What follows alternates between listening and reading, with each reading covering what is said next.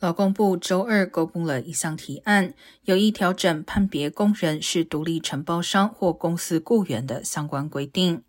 劳工部长沃尔什表示，很多情况下，雇主将员工错误地归类为独立承包商，剥夺了工人的联邦劳动保护，因为企业不需要向独立承包商提供部分福利和保护。一些官员估计，零工经济的劳动力成本可能因此上升百分之二十至百分之三十。多家网约车送餐公司周二股价应声下跌。公众将有一个半月的时间对该提案进行评论，然后劳动部会将反馈纳入最终规定。